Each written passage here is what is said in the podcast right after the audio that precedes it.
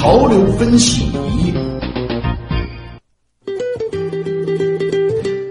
潮流分析，首先来关注医学健康方面的新研究。失去手臂很不幸，幸运的是，失去手臂并不意味着失去触觉感受。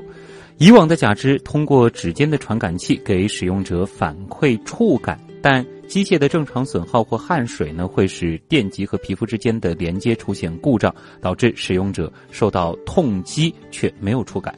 最近呢，伊利诺伊大学就开发了一种控制算法，通过调节电流，使假肢使用者能够获得稳定的触感。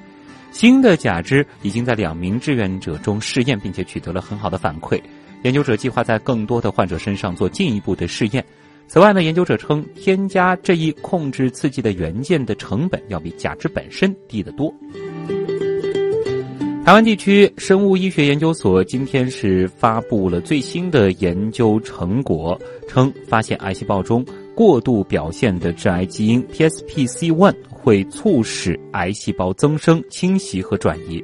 如果在未来能够抑制这一基因的表现，就能够减低癌细胞生长扩散，也有助于研发新的致癌药物。相关研究论文已经发表在《自然细胞生物学杂志》上。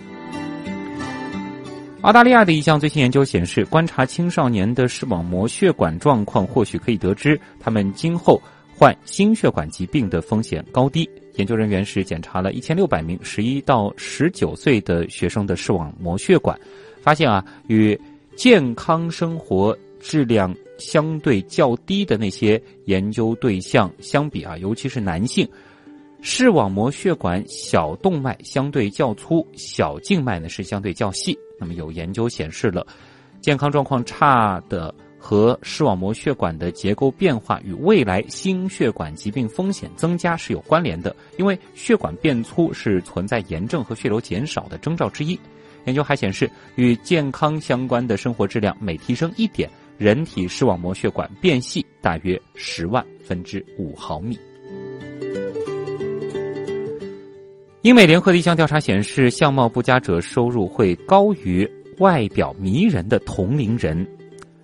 心理学家推断，这或许因为相貌不佳者通常不追逐新鲜体验，更专注本职工作，从而容易获得升迁机会。这一纵向研究涉及两万名美国年轻人，相貌非常不佳的研究对象收入通常要高于相貌不佳者，更高于某些相貌平平、迷人和非常迷人的研究对象。